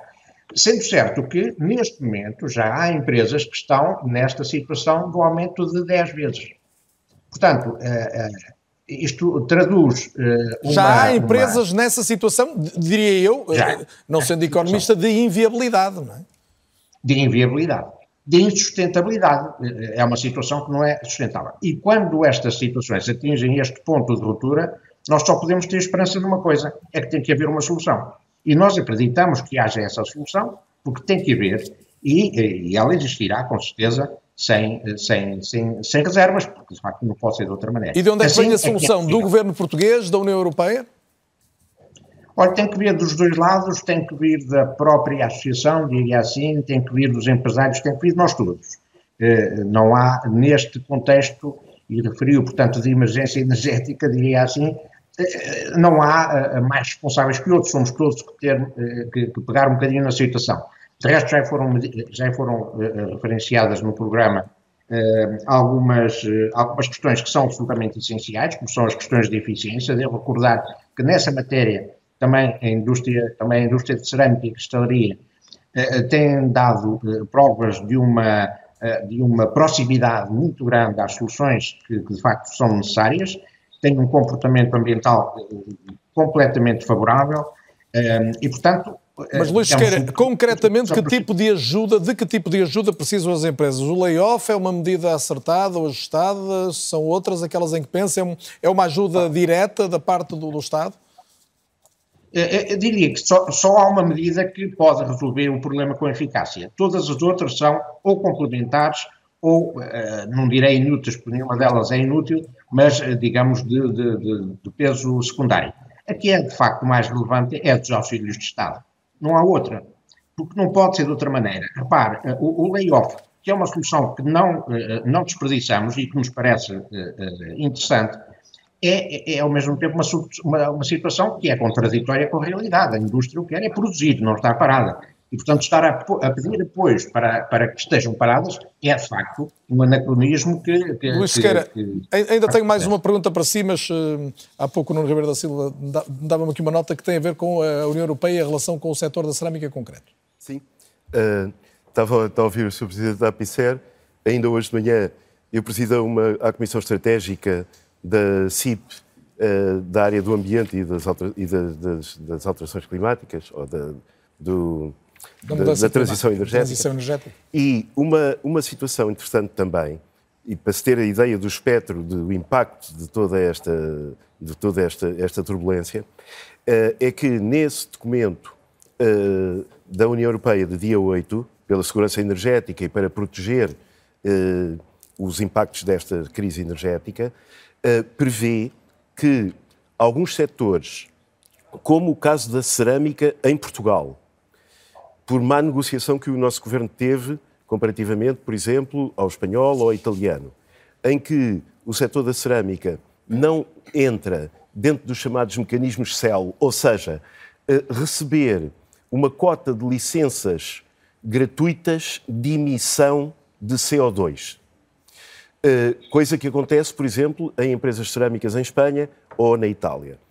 Uh, e a novidade e, aqui é que isso poderia passar a acontecer a neste contexto? agora, e estamos a falar que cada tonelada de CO2 que é emitido atualmente anda à volta dos 80, já teve a 90 euros por tonelada uh, e é mais daquelas coisas que explodiu em preços porque há um ano e tal estava a 15 e passou para 80, 90. Mas, para, para concluir, uh, a, a Comissão Europeia prevê que os países possam reclassificar os setores de atividade económica que estão ao abrigo desse mecanismo de, de, de, de, distribuição de licenças de emissão gratuitas, coisa que o nosso setor cerâmico não está. Isso na isso, prática traduz-se em que? As pessoas em casa estão a perguntar-se isso. Na isso traduz-se em que uh, o, o, consumidor da, da, empresa cerâmica que queima gás, o gás emite CO2. CO2 claro. E, portanto, paga o preço a que o CO2 tiver. Por emissão por tonelada emitida.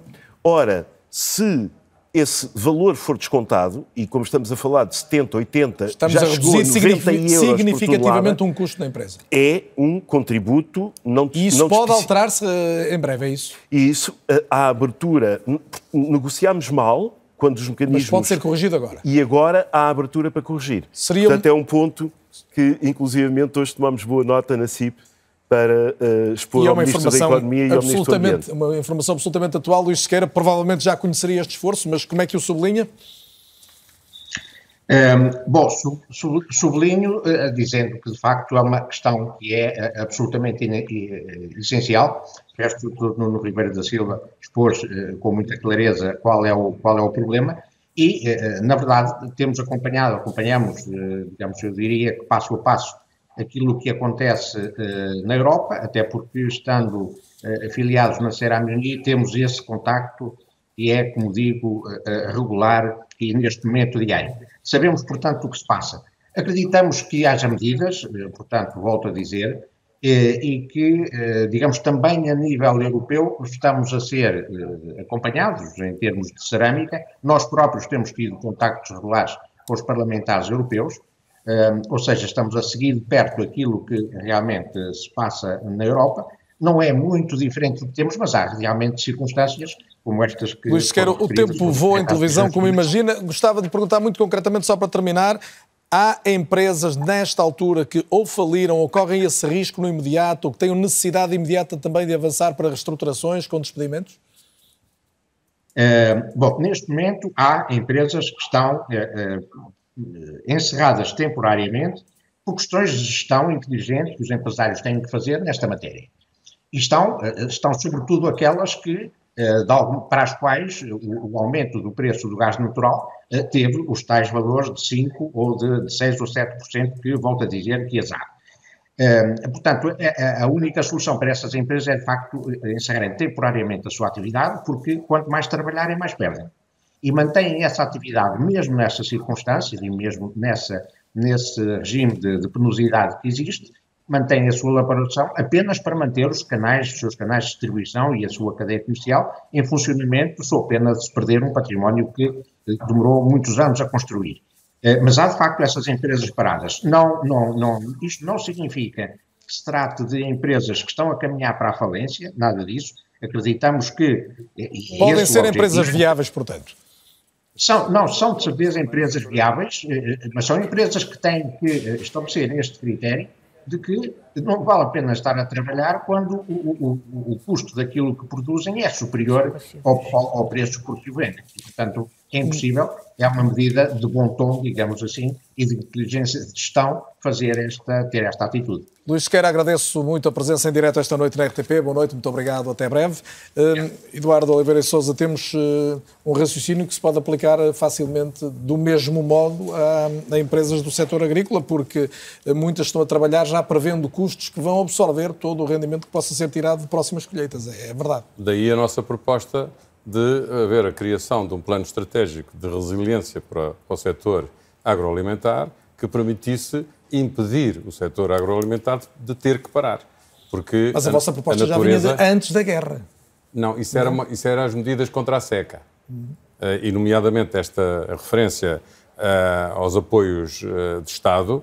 o Primeiro-Ministro, na semana passada, na concertação social, disse-nos que era um assunto que estava já a ser tratado em Bruxelas e que muito provavelmente iria existir. E aí cabem algumas das medidas que nós pedimos, nomeadamente aquele assunto que falámos de não haver alimentos para os animais agora, e por isso ser um, um auxílio de Estado para, que no fundo é um auxílio ao animal para que o animal não tenha Mas que ser é, é significativa a percentagem de empresas agrícolas, de agricultores, vossos queria, associados eu, hoje eu que estejam um já exemplo. no imediato uh, a dizer dar, assim, não é viável, temos de parar, não vamos poder... Eu, eu vou-lhe dar aqui um exemplo muito concreto, que às vezes é fácil fazer essa coisa. Era esse o desafio, precisamente. Cultura de milho. Está na altura de, das pessoas começarem agora a semear uh, o milho. Já há algumas terras preparadas, é só carregar no botão e fazer o resto do, do trabalho. A mecanização, com os preços dos combustíveis e, e lubrificantes, etc., já teve um, um acréscimo de cerca de 30%. Os fertilizantes, 120%. A rega, 250% pela energia elétrica. A secagem, 300% no âmbito desta conversa que acabámos agora de dizer. E a produção fica abaixo do valor do custo da, da, da, da produção. Ou seja, é mais caro produzir do que vender o produto obtido. Resultado, o agricultor diz eu assim não. E é por isso que o senhor faz. diz que linhas de crédito, não muito obrigado. Não muito obrigado. Portanto, a criação de um plano uh, estratégico. Ou seja, não vale a pena ir pedir um empréstimo para produzir sabendo para produzir que um se vai ter prejuízo. Exatamente. Aquela ideia que eu, que eu falei no outro dia é a mesma coisa que dizer a um, um paraquedista, olha, eu não tenho um paraquedas para te colocar às costas, mas vai andando e toma lá uma linha de crédito para comprares o paraquedas pelo caminho. Isto não funciona. Portanto, nós temos de facto que ter a segurança, e por isso é que o setor alimentar, sendo um, set, um setor uh, de, de, que está ligado à soberania, está ligado à segurança, uh, à estratégia de defesa, que está na base da nossa vida, tem que ter um mecanismo que aloque esta. tem que haver uma almofada, tal e qual como foi nas vacinas, para onde vai esse custo extraordinário. E por isso a, a nossa intenção da criação de uma task force que tivesse uma gestão idêntica à Task Force das vacinas, que teve um comando militar, que pôs a, que pôs a Task Force na, na, na ordem, porque nós não podemos esquecer-nos. Foi muito uh, elucidativa a explicação do, do Nuno Ribeiro da Silva em relação ao que é necessário fazer para modificarmos o nosso abastecimento do gás e isso tudo, mas agora temos um problema em cima da mesa para meses, que são os meses que se seguem, que têm relação direta com um estado de emergência. E neste caso nem um sequer se pode suspender a produção, Exatamente. porque a agricultura e Bruxelas não, não pode parar. tem consciência destas matérias. É evidente que estes números em Bruxelas são diferentes, ou em França são diferentes, porque esta fatia da secagem ou da rega não existe nos países que não regam.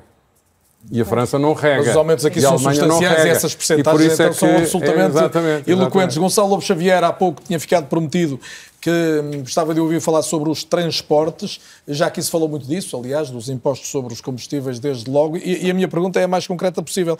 Qual é o peso do transporte num, num produto final que nos chega às mãos quando entramos num supermercado e decidimos comprar? Cerca de 30%. Uh, 30% do custo, do custo de um produto está no seu transporte. E, portanto, nós estamos a assistir a uma escalada nos preços dos transportes, mas eu insistia aqui numa, numa, numa outra vertente. É que eh, aquilo que, que nós dissemos há pouco, que todos os elos da cadeia são essenciais. É essencial a agricultura e produção, é essencial a indústria e é essencial uma logística eh, com transportes adequados. E nós, neste momento, estamos a, a verificar que os nossos eh, fornecedores de transportes estão, de facto, a enfrentar um, um, o drama de, eh, semanalmente, terem eh, custos eh, acrescidos de 15 cêntimos, de 20 cêntimos cada semana para encher os, os depósitos de gasolina dos, dos, dos, caminhões, e isso é completamente eh, estrangulante do ponto de vista da liquidez destas empresas. Eu diria que as grandes empresas de transporte não sentirão isso, já têm, enfim, uma, uma, uma estrutura económico-financeira que, robusta e que conseguem responder a isso, mas há uma miríade de empresas pequenas que são essenciais para uh, todo este processo logístico uh, que estão completamente estranguladas. As empresas não conseguem uh, transmitir aos seus clientes no imediato estes, estas alterações semanais, estes acréscimos semanais de, de custo nos combustíveis fósseis. Gonçalo, gostava da sua opinião também sobre, sobre esta questão da, da, da compra das matérias-primas pela Europa como um todo. Parece-lhe que é por aqui a solução também no imediato? Bom, eu, por acaso estivemos a discutir isso hoje no, no, no, no, no Eurocommerce com alguns parceiros. É, é de facto, é, é, contrariamente ao que se pode dizer, a Europa, vulgo Bruxelas, até tem respondido com alguma eficiência a, a, a, a todo este drama. É, foram dados alguns exemplos. É evidente que há, há, há posições estratégicas que demoram a ser acomodadas. Mas quer dizer, é evidente que essa possibilidade, esse, esse trabalho que está a ser feito, de, de, fazer essas compras em conjunto eh, tem lógica e pode ser claramente uma solução.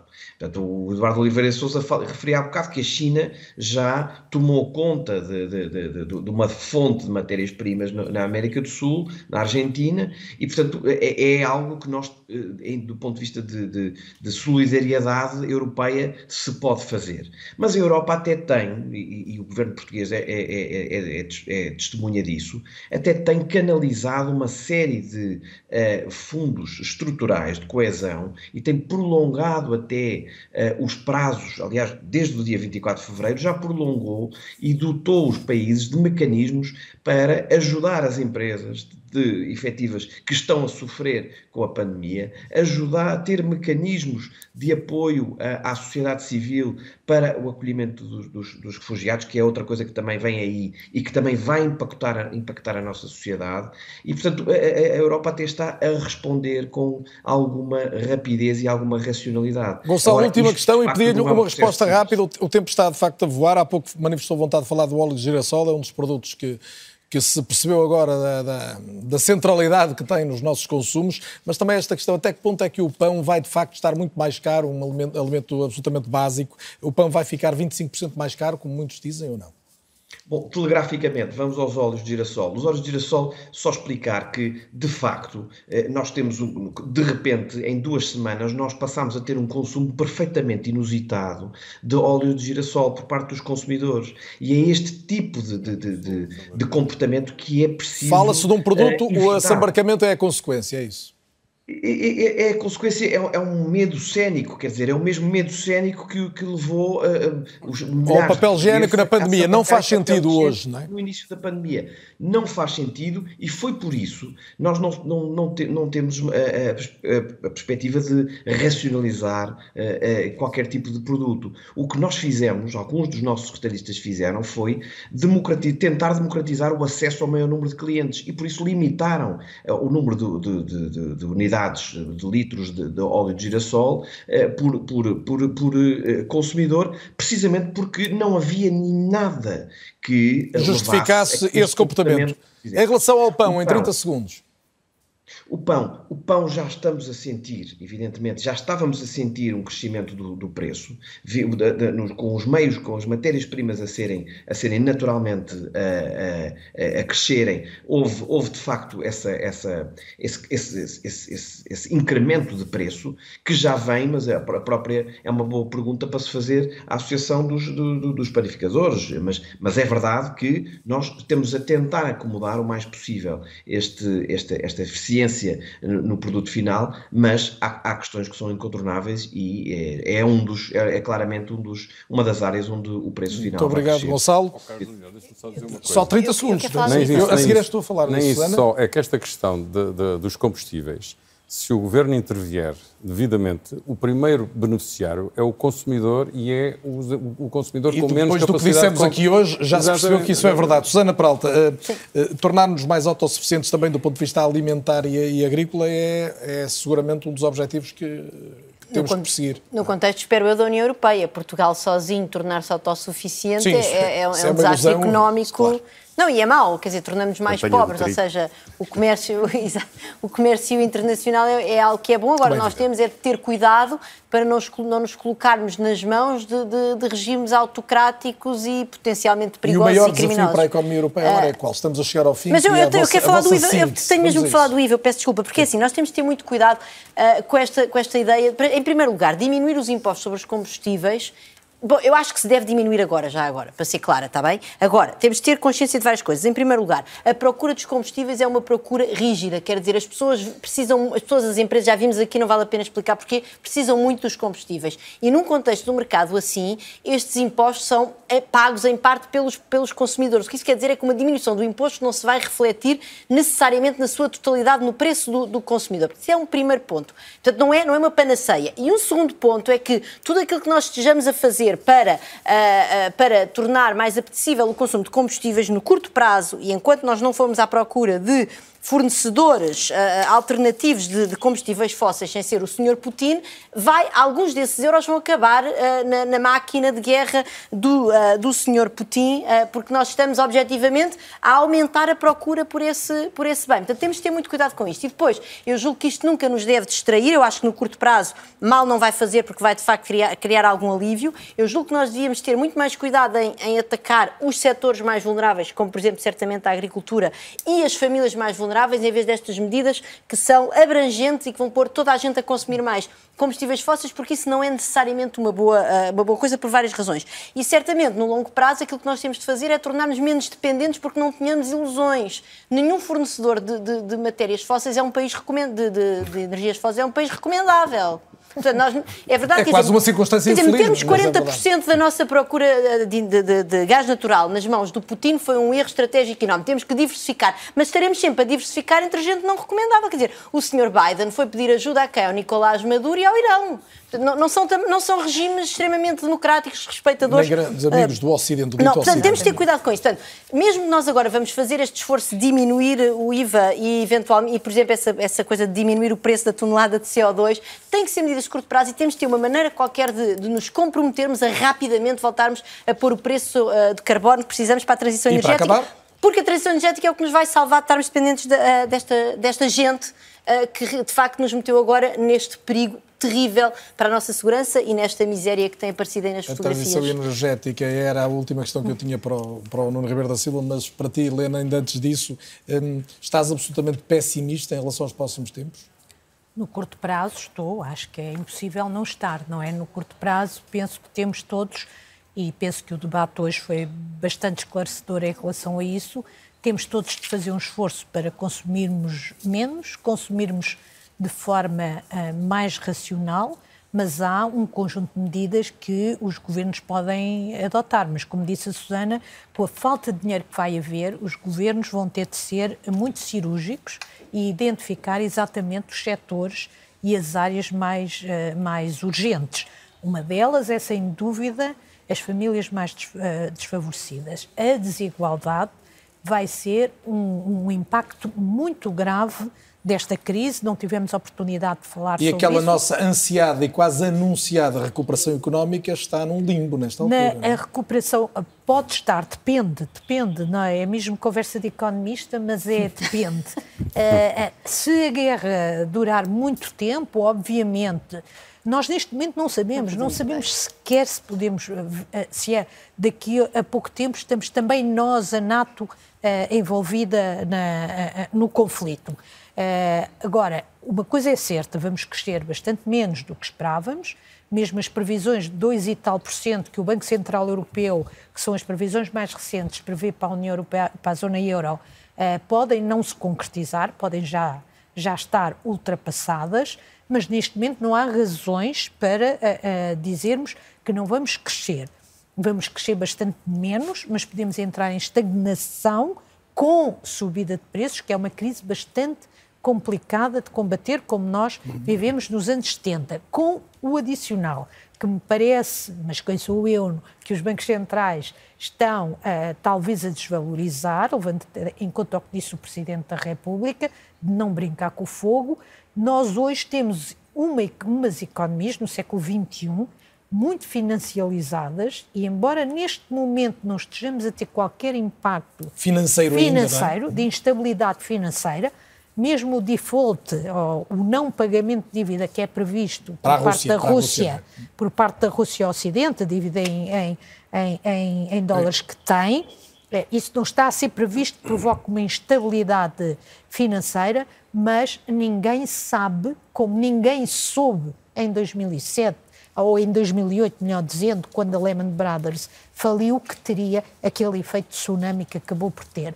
É preciso muita prudência e todos nós vamos ter de nos esforçar porque o dinheiro vai ser pouco e vai ter de ser canalizado para setores Nuno Ribeiro da Silva, não quero que seja o otimista de serviço a fechar, mas fica bem uma nota de que, eh, há pouco falou da transição energética, o reforço verde pode acontecer até na linha do que dizia a Susana, a partir de momentos críticos como este. Exatamente. E, e Portugal tem recursos possíveis Exatamente. para isso, desde logo a possibilidade onshore e offshore de, de reforçar a energia eólica e não apenas, Exatamente. há pouco falou das reservas de gás. Eu, eu, eu, acabo realmente com uma boa notícia. porque, eu, eu fiz questão uh, Venha ela, venha Finalmente, uh, em primeiro lugar, esta crise e estas respostas que a União Europeia está a prever para mitigar a dependência energética, reforçar a segurança energética da Europa, uh, não vai afrontar pontualmente uma coisa ou outra, mas pequeníssima, mas não vai afrontar a prioridade que tem estado a ser dada à transição energética e à descarbonização, Pelo contrário, vai reforçar a necessidade de acelerar esse processo. Claro. Uh, primeiro ponto. Segundo ponto, muito importante. E último que temos de terminar. Uh, nós, Portugal, sempre, desde que se usa energia intensiva, ou seja, desde a Revolução Industrial, sempre fomos, tivemos um calcanhar daquilo. Sempre dependemos de importação de petróleo, de gás natural e de carvão. Bom, toda a mudança que se está a verificar, no sentido de, com as novas tecnologias disponíveis, a, a preocupação na descarbonização, faz com que eh, releve a importância do aproveitamento de fontes endógenas, nomeadamente de chamadas, da chamada família das energias renováveis. E uma coisa que não se tem muita consciência é que Portugal, um bocadinho esta faixa norte do Mediterrâneo, tem uma, um privilégio enorme em termos da quantidade e da diversidade, que se compensam muito bem, dessas fontes renováveis. Nós temos um bocado de vento, temos um bocado de água, temos um bocado de sol, temos oceano para poder instalar, eh, etc. Temos eh, geotermia, enfim. Mas, sobretudo, este, esta trilogia eh, água, sol e vento é um ativo extraordinário que, Temos que o país melhor. tem. Os marroquinos têm, têm muito sol, mas depois há a ventania que tapa os painéis e os painéis ao fim da tarde já não produzem nada porque estão carregados de poeira. Temos que aproveitar E, a vantagem é competitiva. uma situação em que hoje. finalmente Portugal pode estar do bom lado da barricada em termos do seu futuro que cheguem energético. depressa- depressa e os tempos. mercados de futuro já relevam isso. Cheguem, isso também é relevante e que cheguem depressa esses tempos em que possamos aproveitar melhor essas energias hum, renováveis. O, a transição energética é- recomenda-se nesta altura hum, todo esse reforço seria útil para combater uma dependência que aqui tratamos abundantemente ao longo das últimas duas horas em bom rigor. Foi um gosto tê-los desse lado. Muito obrigado pela presença a todos esta noite na RTP1. É ou não é? Volta a ser na próxima terça-feira. Hoje, excepcionalmente, foi à quarta, mas apenas por exceção. Ontem houve um concerto solidário com a Ucrânia que a RTP fez questão de acompanhar. Volto, como disse, na próxima terça-feira. Tem o resumo deste programa nas redes sociais, como habitualmente, e sempre disponível na íntegra, quer no RTP Play, quer nas eh, plataformas habituais de podcast. Boa noite.